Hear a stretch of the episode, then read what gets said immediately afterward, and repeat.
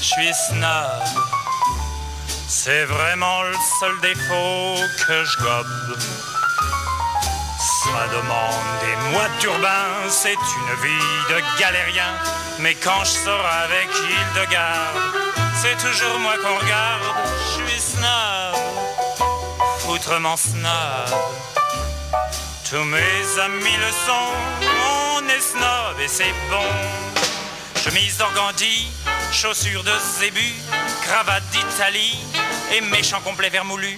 Un rubis au doigt, de pied, pas celui-là, les ongles tout noirs et un très joli petit Allí donde vivíamos venía el viento norte.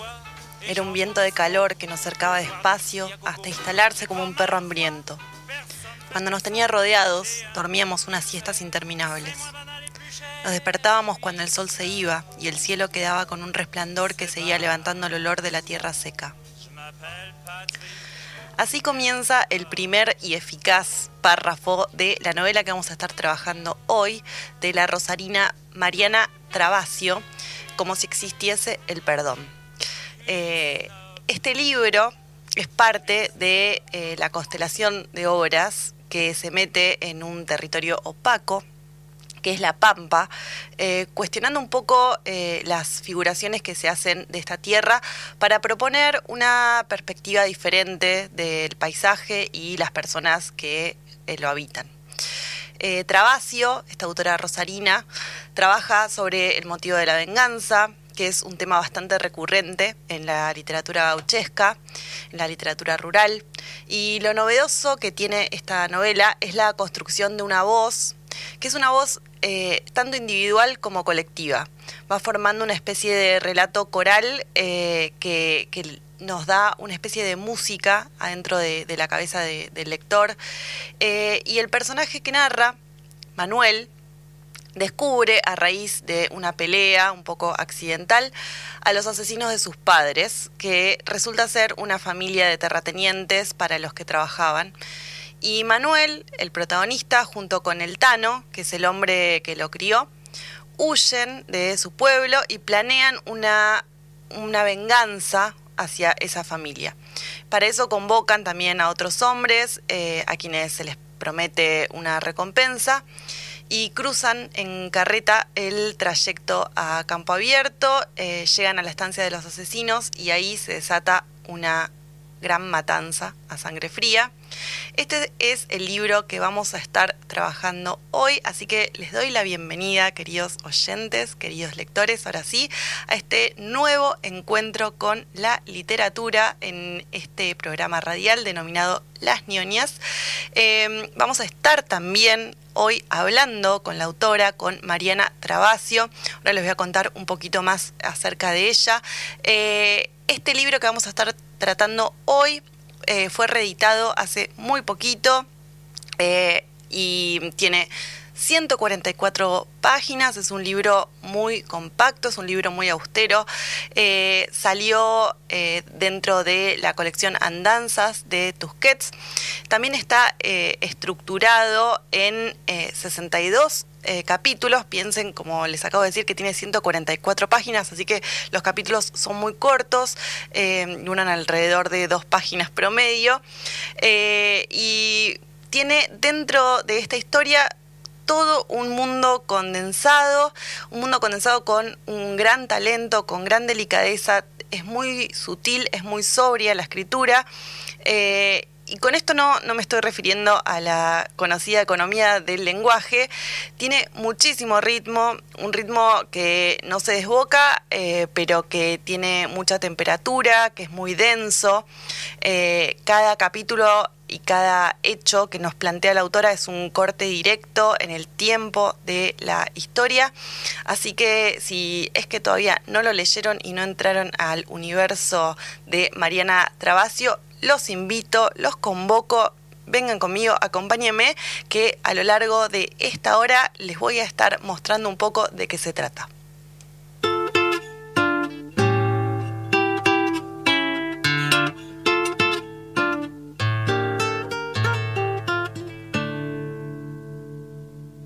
Esta ambición desmedida por las mujeres, la pasta y los focos me está quitando la vida, muy poquito a poquito a poco. Me pregunta la prensa, Puchito, ¿cuál es la maña? Sin cantar ni afinar. Pa' que me escuche tu España. Ey, es un veneno que llevo dentro, en la sangre metido, que va a hacer que me mate sin que me haya siquiera querido. Lo hice por eso es. Lo hice por ti, ¿Cómo no? lo hice por ti, Lo hice por ti, mami. lo hice por ti, Vamos, vamos, lo hice por ti, pa' que me mires, lo hice por ti, pa' que me quieras. lo hice por ti. Yo he nacido bohemio, pero tu amor me ha cambiado. Y ahora quiero triunfar y ganar y salir en la tele y la radio. Es un veneno cruel y violento que estáis alimentando. Que va a hacer que me mate mientras todos seguís ahí mirando. Lo hice por ti, ¿Cómo no? lo hice por ti, Eso, lo hice por ti, por ti más, por ti. lo hice por ti, Mires. lo hice por ti, lo hice por ti, lo hice por ti. Aún recuerdo al chaval hambriento que no invitabais al baile. Antes cuando era inocente, antes. Pero antes yo no era nadie. Y ahora todo el día metido en farra, escapando pa'lante,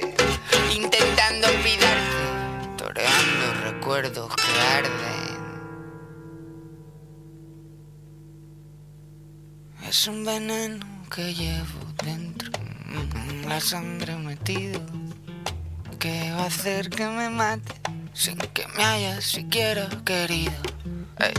Es un veneno que llevo dentro, en la sangre metido, que va a hacer que me mate sin que me haya siquiera querido. Eso. Más fina, más.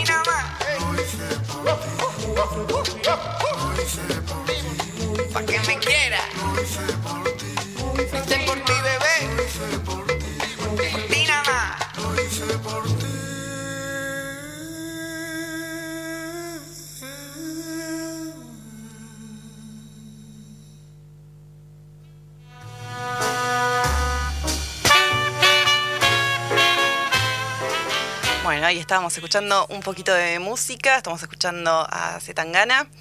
Y ahora volvemos, volvemos a lo que nos compete hoy, este libro que les traigo, como si existiese el perdón, de la autora Mariana Travasio, con quien vamos a estar charlando dentro de un ratito nomás. Así que les voy a contar un poco acerca de ella, acerca de su obra. Mariana Travasio es una autora argentina, eh, nació en Rosario en 1967, pasó su infancia en Brasil y actualmente reside en Buenos Aires. Es licenciada en psicología por la Universidad de Buenos Aires, por la UBA, eh, donde se desempeñó también como docente de la cátedra de psicología forense. Es magíster en escritura creativa por la Universidad Nacional de 3 de Febrero y también es traductora, traductora de francés y portugués. Eh, sus cuentos han recibido muchísimos pres- eh, premios nacionales, también internacionales, y han sido publicados en revistas y antologías de- de la Argentina, también de Uruguay, de Brasil, Cuba, España, Estados Unidos. Y eh, es autora de los libros de relatos Cotidiano, que salió en el año 2015, Cenizas de Carnaval, que salió en 2018, y de la novela que vamos a estar eh, tratando hoy, como si existiese el perdón, que salió en 2016. Eh, y bueno, y ahora, como les contaba, se acaba de reeditar, acaba de salir de imprenta su tercera edición por la colección Andanzas de Editorial Planeta.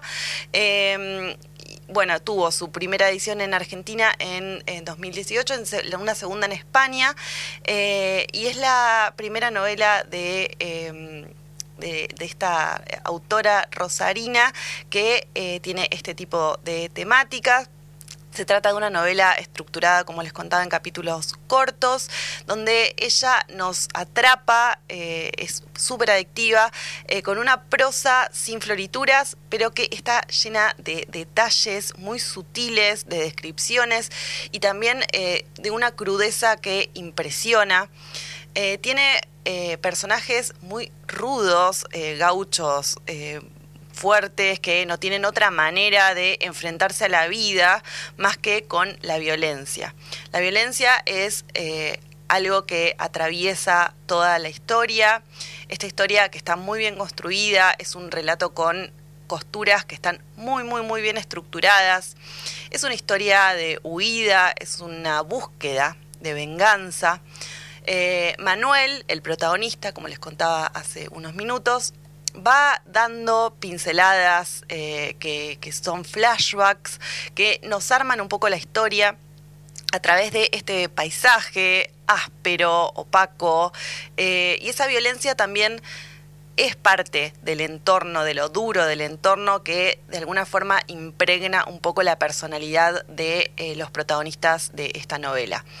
Un poco cuando la leía me hacía acordar a eh, la novela que también trabajamos acá, de Carlos Busquet, Bajo este sol tremendo.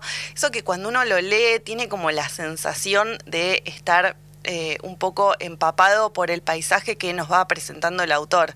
El calor sofocante, el polvo, eh, sentirse pegoteado, eh, tironeado un poco por el viento.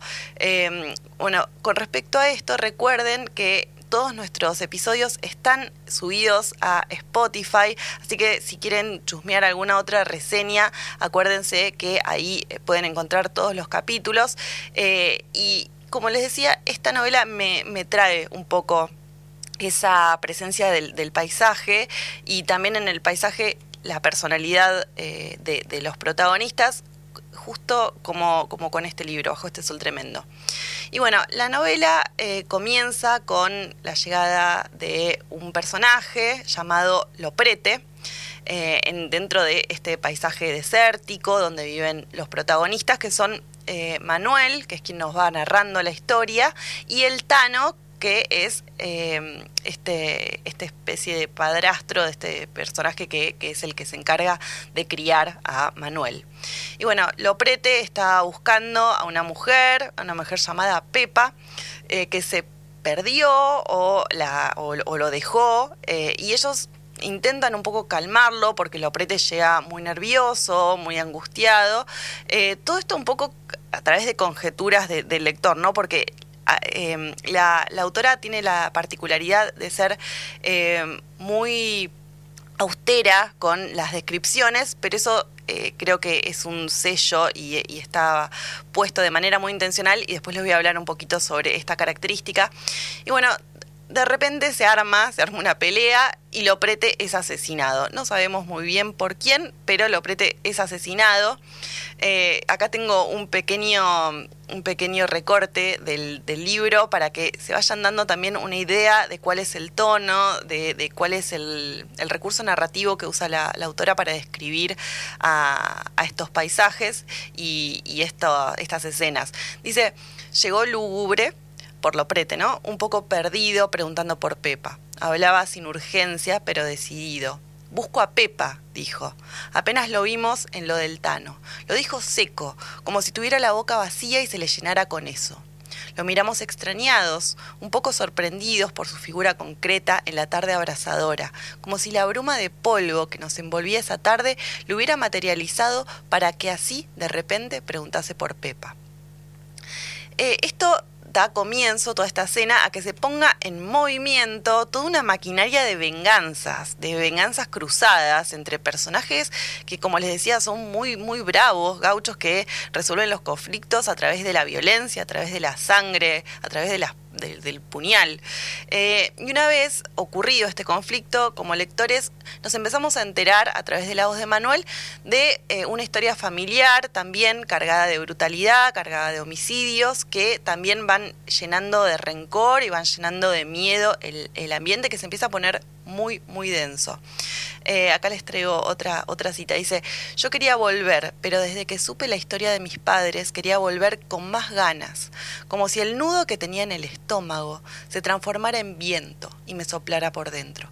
Quería ir a esas tierras de agua, a verlas con mis propios ojos, a ver si eran ciertas, y tenía una congoja anudada a la garganta, unas ganas tremendas de matarlos a todos. Eh, bueno, nada, la verdad es que es, muy fuerte, ahora lo, vuelvo a, leer y, me parece más violento aún que cuando estaba leyendo el libro. La verdad es que se lee súper rápido, yo creo que lo leí en, una tarde, son 144 páginas que te atrapan desde el minuto cero, así que si les gusta eh, la, nada, los libros que son ágiles, este, este les va a encantar. Y bueno, la atmósfera en literatura se crea un poco mediante la descripción, ¿no? La descripción de un espacio, un tiempo concreto y el contexto donde suceden los hechos acompañan en todo momento los estados de ánimo y se vuelven casi un personaje más a lo largo del desarrollo de la historia. Los protagonistas de eh, esta novela están rodeados de una tierra que es seca, eh, que es pobre, que es hambrienta, que les impregna los ojos, la piel. Hay un polvo y un calor que son abrasadores y, eso, como les contaba, se transmite al lector, que de alguna manera puede sentir todo eso cerca suyo, casi como rodeándolo, cayéndosele encima, eh, incomodando, ¿no? Incomodando. Hay calor, hay sequedad, hay polvo suspendido en el aire que va cargando de mal humor a todos los que viven allí. Eh, y también hay un viento norte eh, que trae todo lo malo y se maneja casi caprichosamente, digamos, hace, hace lo que quiere ese, ese viento norte y envuelve a los hombres, ¿no? Los, maneja, eh, crea en ellos como una especie de, hechizo, de somnolencia que, no los deja pensar con, claridad, que, em, nada, los, los domina de alguna manera. Eh, en el mundo narrativo los elementos que están juntos se asocian entre sí y en este sentido es también como que ese mismo viento es el que trae al elemento peligroso de la historia, al oprete, al extranjero de este territorio arduo, áspero, polvoriento, que es el que nos presenta la, autora y que se encarga también de describir.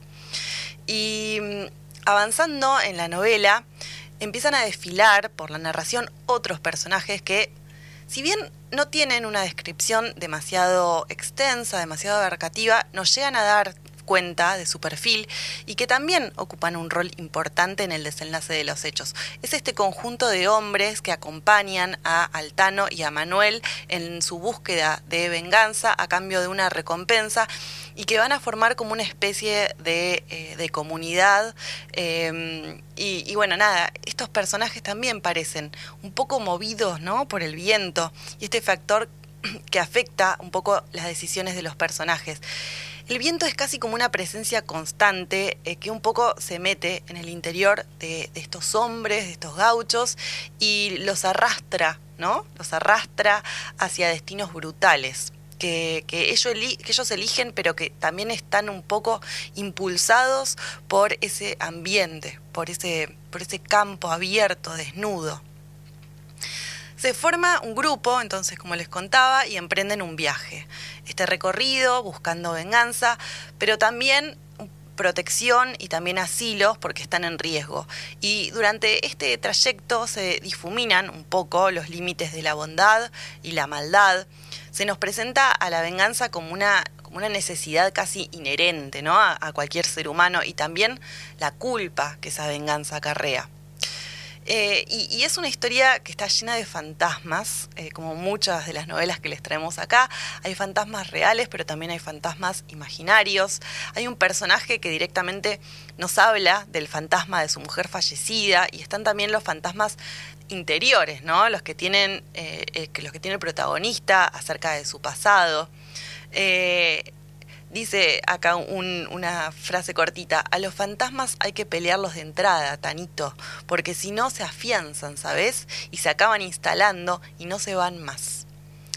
Pero también hay fragmentos de amor. eh, o, al menos de cariño, ¿no? Que solo se, se muestran brevemente, de manera muy fugaz y casi como con pudor. Eh, por ejemplo, este que tengo acá, dice, a Luisa se la veía un poco perdida esa noche. Yo estaba con Luisa en la cocina. Había ido a buscar las dos botellas de vino que Miranda nos había dado. Con esta brindan para ganarle ese fantasma de ustedes. Con esta otra para jurarse que vuelven pronto para contarme de sus batallas. Eso nos prometimos esa noche. Nos prometimos ir y nos prometimos volver. A Luisa se le resbaló una lágrima cuando ya nos acabábamos la segunda botella. Se la sacó enseguida y no volvió a llorar. Y, bueno, y después de esto viene el largo camino, ¿no? El, arroyo, las lluvias también torrenciales, los cuerpos de, los muertos y una especie de forma de resignación eh, que, que, se puede llamar justicia, se puede llamar venganza. Eh, y también nos habla de la lealtad. Eh, que es, otra de las grandes presencias dentro de esta historia. La lealtad de personas que se unen al conflicto para cumplir un objetivo, la lealtad también entre, entre el Tano y Manuel, eh, y que establecen un nexo muy profundo, eh, una especie de, de, comunión vincular que los lleva a atravesar situaciones muy difíciles y afianzarse entre sí. Y la autora también, bueno, nos muestra, ¿no? Una, violencia, pero una violencia sin ningún tipo de glamour, eh, desatada por lo peor del ser humano y que impregna un poco todo el relato. Como, como les decía, es un texto súper austero, nos cuenta solamente lo necesario para poder seguir la historia. No abundan los detalles, no abundan las descripciones de los personajes. Hay un montón de cosas que no sabemos, como por ejemplo, como les decía antes, ¿quién asesina a Loprete? ¿Por qué se fue Pepa? ¿A dónde se fue Pepa? Es, un estilo súper lacónico, eh, para nada retórico, preciso. Pero también puede leerse esta característica como el reflejo de un mundo que es sencillo y que se usa este recurso eh, por parte de la autora para desplegar un poco adelante del lector un universo que es silencioso, que tiene pocas palabras, que, que solamente usan la voz cuando es estrictamente necesario.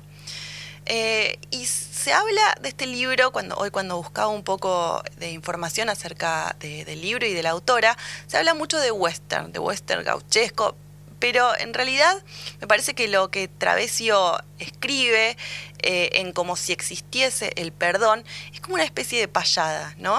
Un poema gauchesco, todo narrado con con esa tipología de, de, del oral, pero sin ser coloquial eh, y con la estructura del poema gauchesco, pero sin, sin la sombra, digamos, de la guitarra ni, ni de la improvisación de la payada.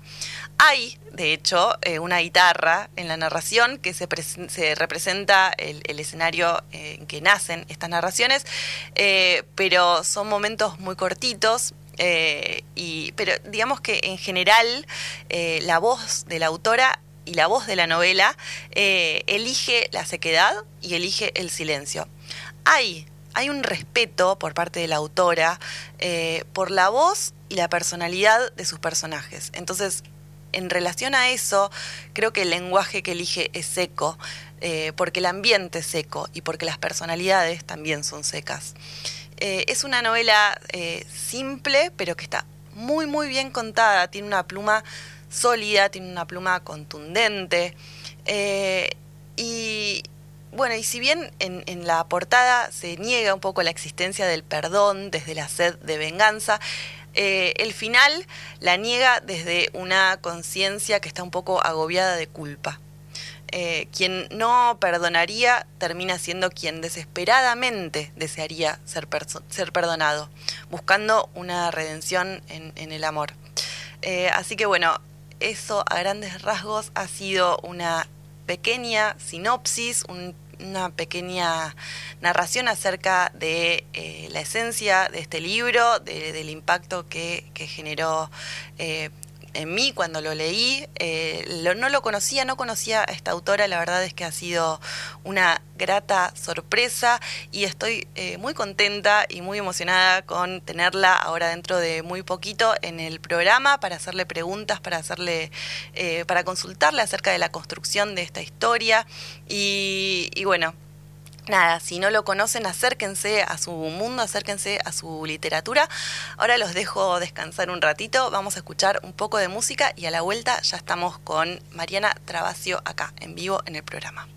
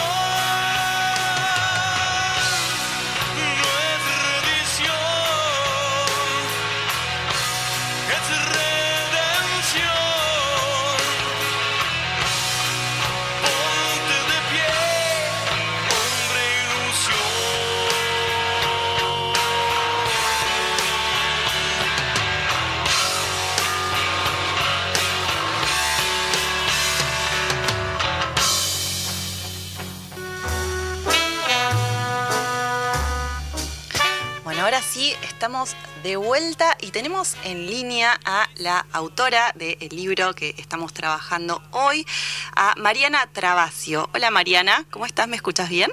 Hola Victoria, perfectamente. Muchas gracias por el convite. Muy feliz de estar hoy acá contigo. No, nosotros estamos muy contentos por tenerte, por poder, eh, por poder tenerte en este espacio.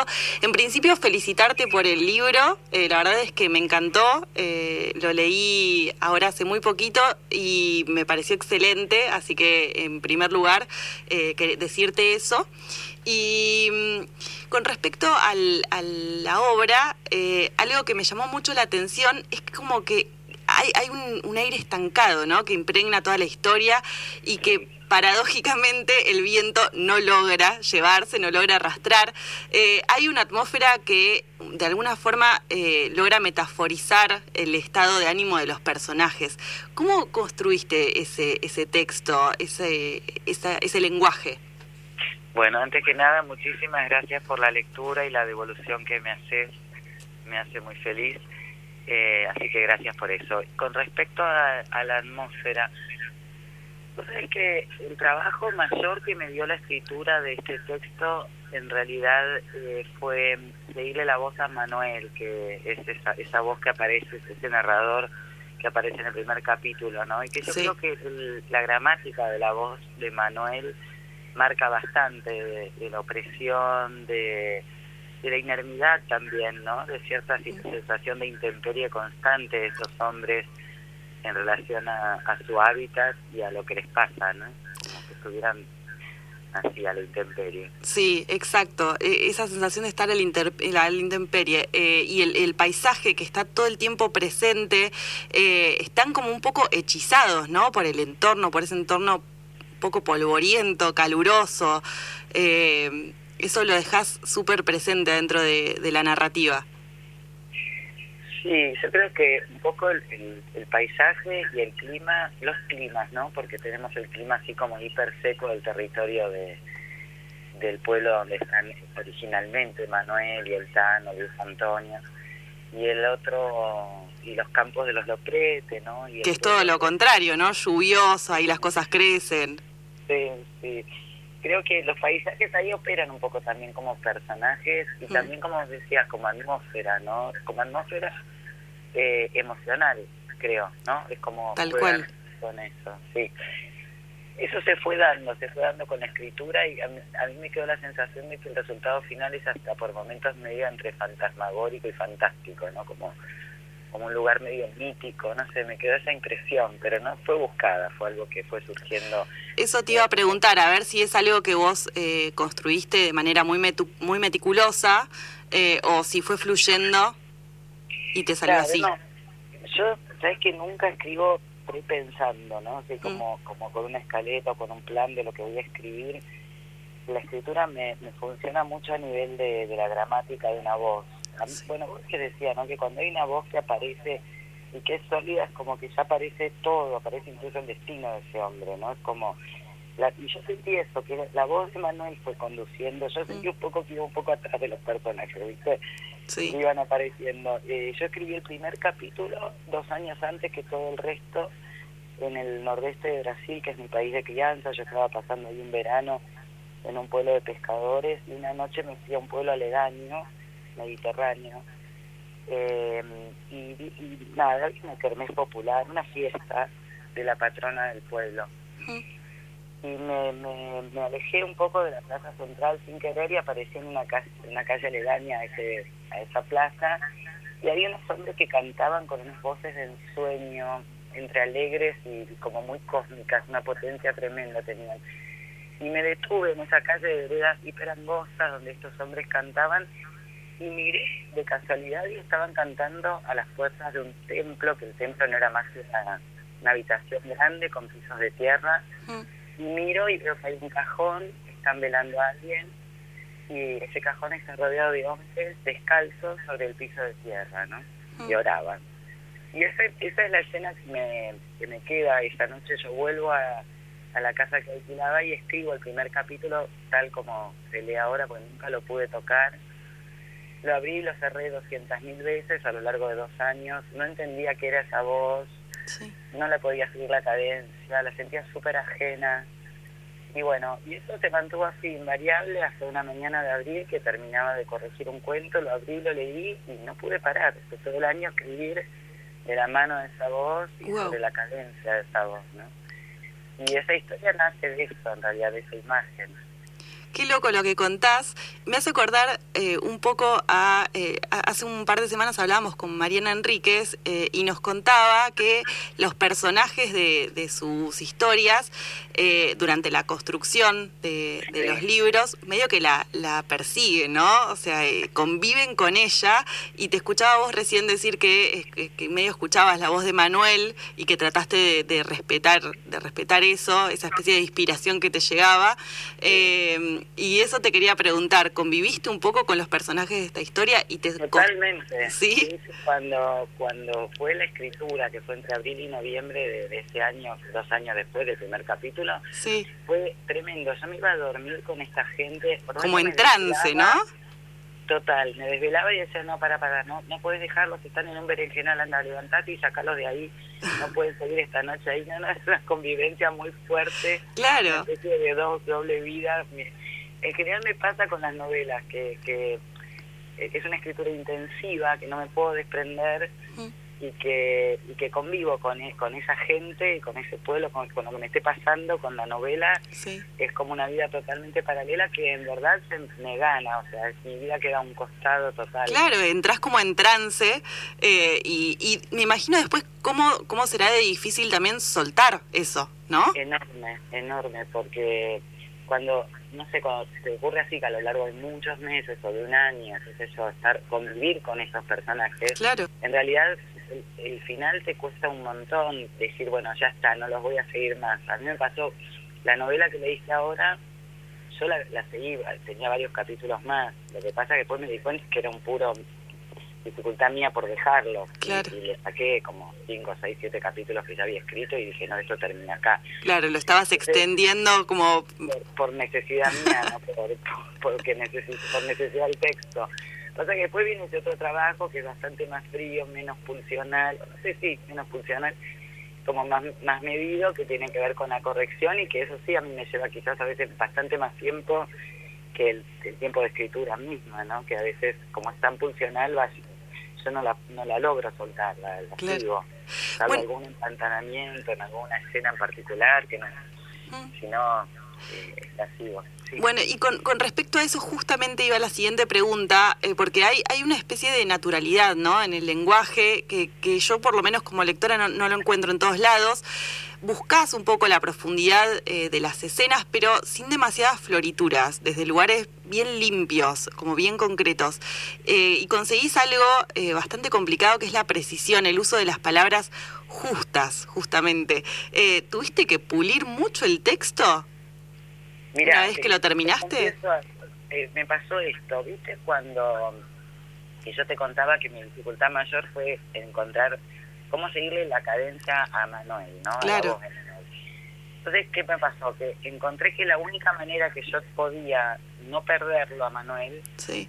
era releyendo cada vez que me sentaba a agregar un párrafo o un capítulo que son muy cortos. Releer todo lo que llevaba escrito en voz alta. Y recién ahí podía agregar una oración, dos o un párrafo o algo.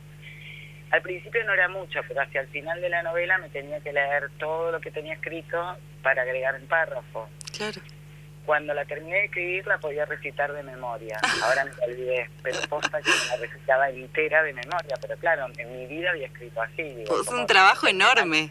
obligándome a releer.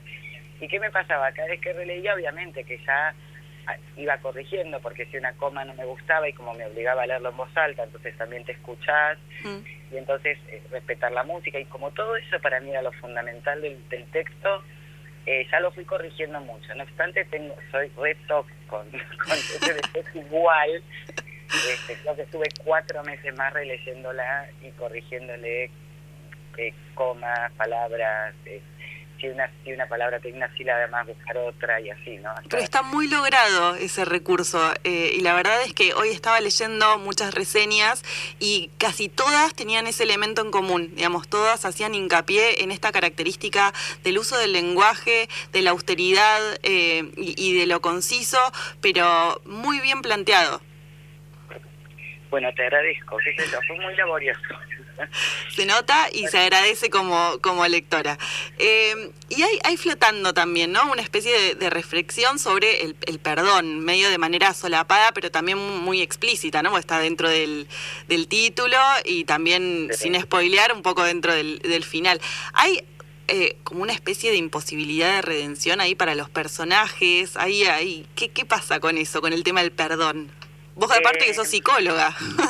Sí, o sea, es que eso, eso también se dio de un modo bastante natural por lo que yo te cuento de la escritura misma, que yo sentía que, que iba un poco atrás de ellos sí. y que sentía que ellos estaban haciendo lo que lo que lo que sentían que debían hacer, ¿no? Había como una cosa de el deber hacer.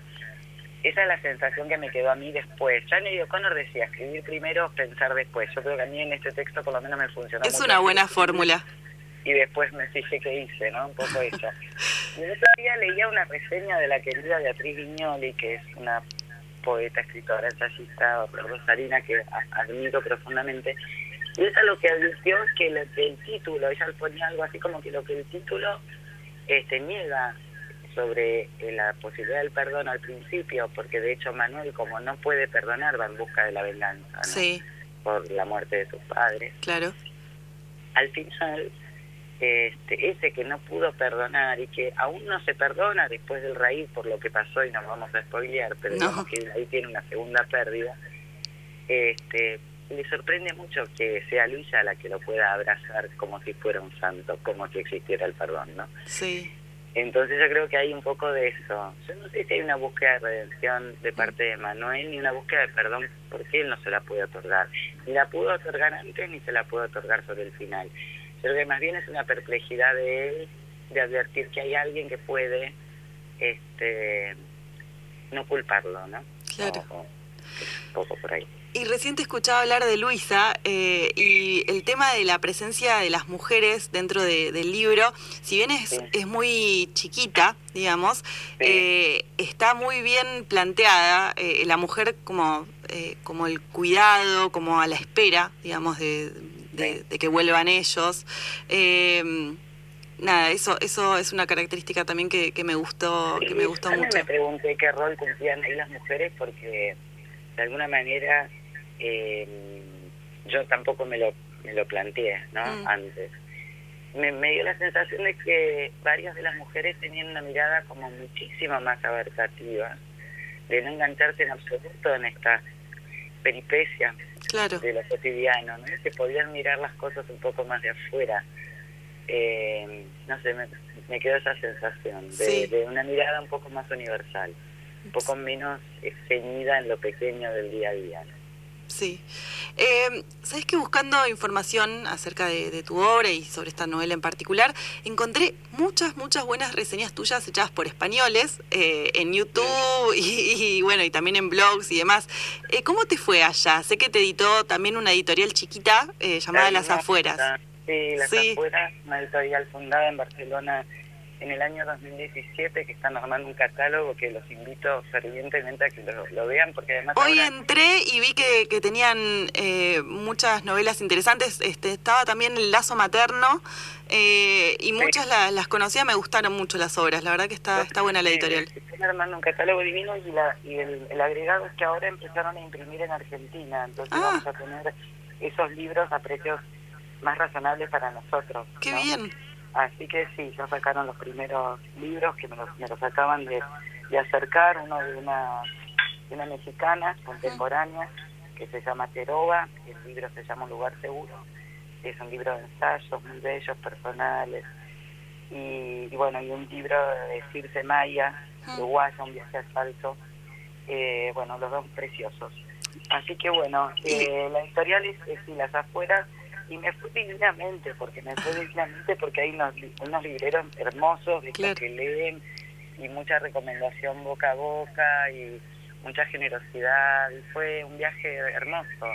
Y para mí era una curiosidad porque yo no me imaginaba cómo todos estos paisajes iban a repercutir allá y esta historia y fue hermosísimo, para mí fue una sorpresa muy bella. Sí, estaban... Había, vi a varios youtubers eh, hablando sobre el libro eh, y nada, súper contentos con... con... Sí, sí, muy lindos, muy lindos. Y me invitaron algunos, así como estos círculos de lectura, como clu- clubes de lectura lo llaman allá. Sí, Clubes de lectura, bueno, muy lindo. No, la verdad que fue una experiencia súper hermosa. Y, y ahora tengo una curiosidad adicional porque acabamos de firmar un contrato para la traducción al sueco. ¡Opa! Vamos a ver. ¡Qué bien! ¡Felicitaciones! Muchas gracias. A ver cómo son recibidos mis, mis cuchilleros en, Claro, porque es algo como uno se lo imagina tan ajeno, ¿no? O sea, no- la, la cultura gauchesca acá, tan rural, eh, ¿cómo la interpretan eh, en, en esos lugares? A mí me parece, te digo, Victoria, una cosa tan hermosa, porque cuando un texto, bueno, yo lo pienso como lectora, ¿no? Sí, Uno hace sus caminos de lectura, que muchas veces son muy azarosos, pero muchas veces te encontrás con cosas que abrís y dialogás profundamente y sentís que estás ahí en un encuentro profundamente genuino, ¿no? Y, sí, y cuando, bueno, te pasa esto como lector y es- después escribís un texto y sentís que hay algunos ojos que pudieron encontrar algo ahí, dialogar, decir algo, hacer una crítica, lo que sea, ¿no? Una, una mirada. A mí como, digo, en, en tanto persona que escribe, me siento, es como para escorchar un vino y quedarse mirando con la vida, ¿viste? Porque claro, súper gratificante. es, muy divertido, aparte porque ningún texto se completa sin esa lectura del otro Exacto. sin esa mirada del otro, ¿no? Que Exacto. a mí este texto en particular me devolvió mil lecturas diferentes. Obvio, sí, interpretaciones diferentes, subjetivas, que capaz que no buscaste, no te imaginaste y, y nada, y, y las encuentran. Tal cual, es muy divertida esa parte, es muy linda, es muy amorosa también. Sí. Eh, bueno, y última pregunta y ya te libero. Algo que le consultamos a todos los autores que pasan por el programa. Eh, ¿Qué libros tenés en tu mesa de noche? Bueno, mira, acá tengo mi mesa de noche. En este momento estoy leyendo la novela de María Negroni, El corazón del daño, Sí. que es hermosísima, hermosísima, una prosa poética bella, tema hermoso porque habla un poco de la escritura y un poco de la relación con la madre, Mm. eh, en una, una clave un poco autobiográfica y es, es de un preciosismo este, lingüístico disfrutable. ¿Cómo se llama? La voy a anotar ya mismo porque me... cora- El corazón del daño. El corazón del daño. Sí. Ya que estoy en tren de recomendar, voy a recomendar una novela que ahora ya no está en mi mesa de noche porque la leí un poco antes este año, Sí. pero es un texto imprescindible, me parece a mí, que se llama Temporada de Huracanes. Temporada de huracanes. Sí. Su autora es Fernanda Melchor, es una mexicana contemporánea y también lo que hace con el lenguaje Fernanda Melchor en Temporada de Huracanes es absolutamente imperdible, imprescindible. Quedaste flechada con ese libro. Sí, absolutamente, absolutamente. Me lo, lo tuve, lo terminé, quedé en shock, no pude leer nada más. Un punto de inflexión. Por varios días y después lo tuve que releer para poder abandonarlo y seguir el camino, mi camino de lectura. Lo otro que tengo en la mesa de noche es un, un libro que voy a leer después de cuando ahora hoy termino el de María, supongo que mañana arranco con este. ¿Sos de leer en... eh, terminas uno y empezás otro? ¿O eso también Sí. se lo...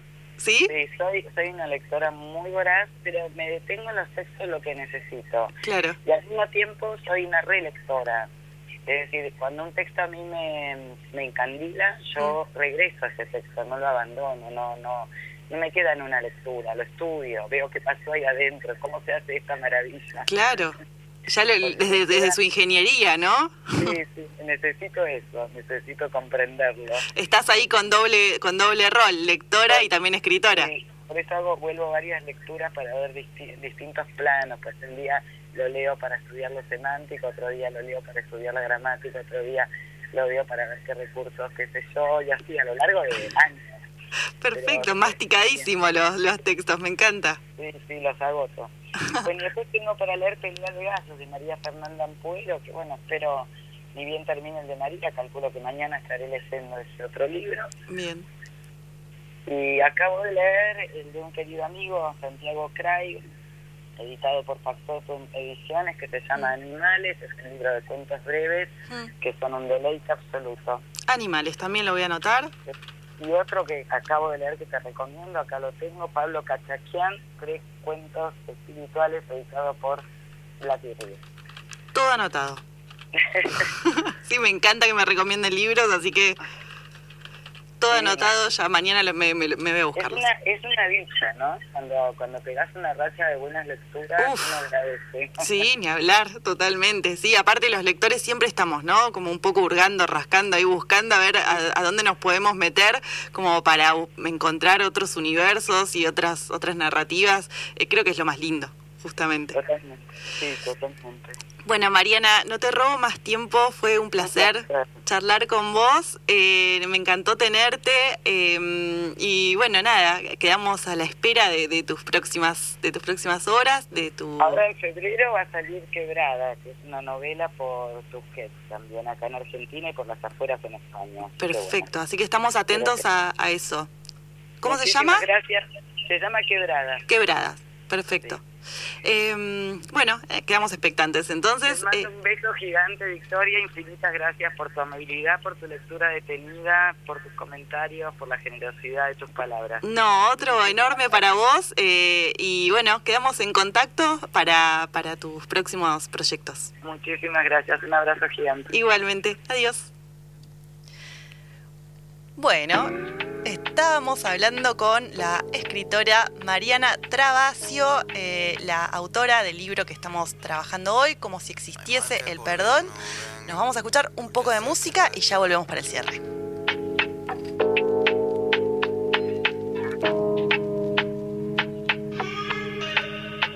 No hay mal que por bien no venga, porque sé que la extraña.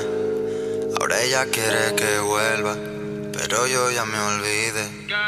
La vida me sale a cuenta, por fin me di cuenta que podría tenerte cerca, pero eh. esta vida sienta bien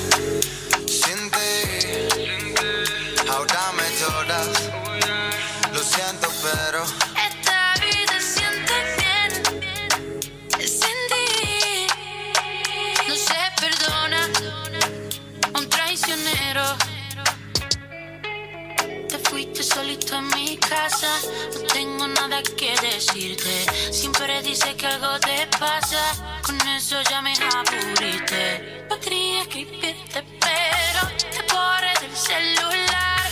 Ya viste que me solté el pelo, no voy a disimular que voy bien. Que estar sin ti me gusta, tu enojo no me asusta. Sé que no fui injusta, papá. Sabes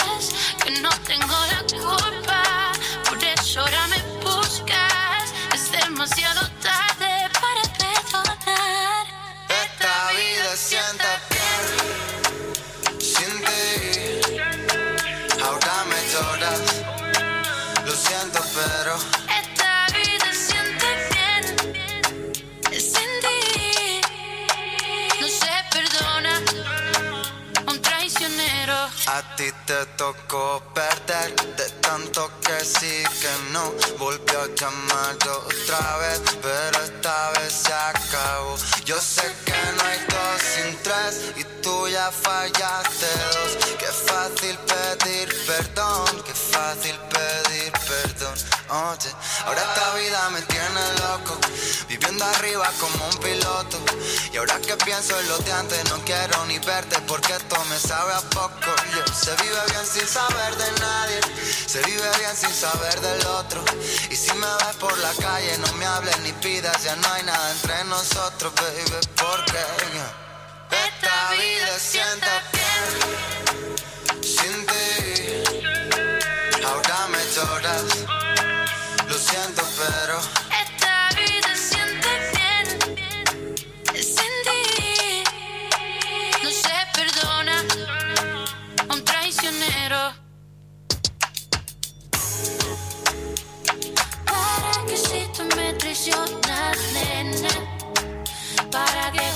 conmigo? ¿Para que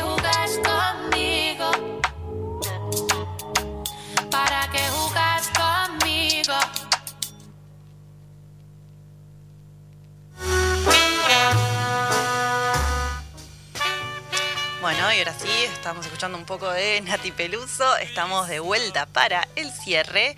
Eh, y por último, quiero decir, sin extender más demasiado, que eh, desde mi... pro- ¡Ay! Estoy toda trabada ahora.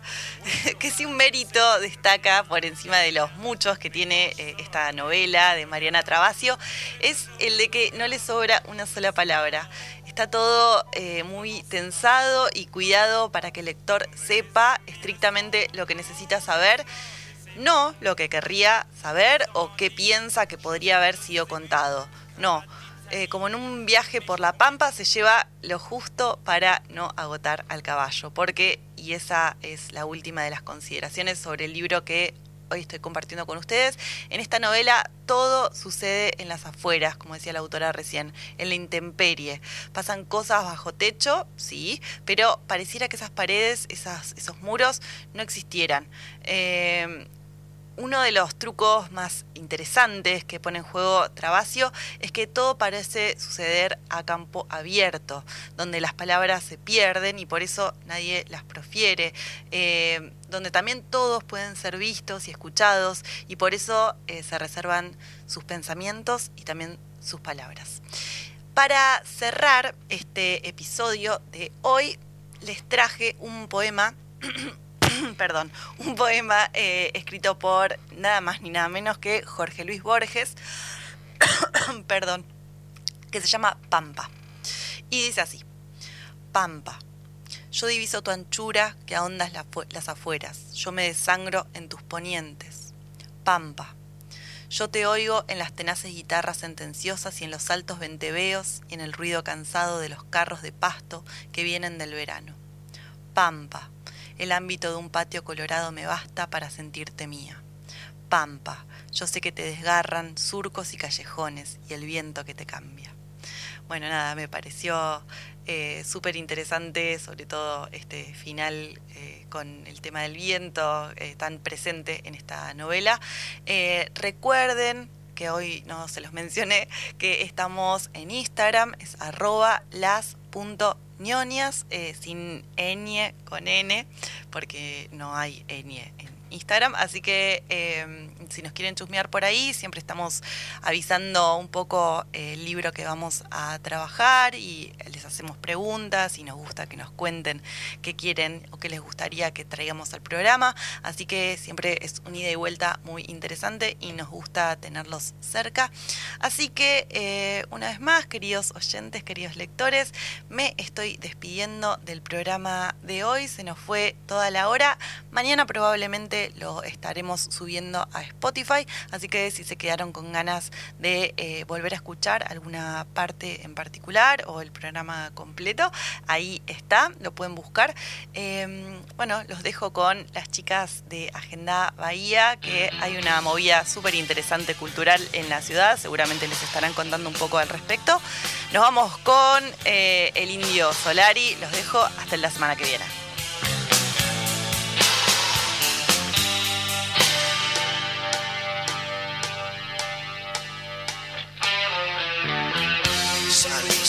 coming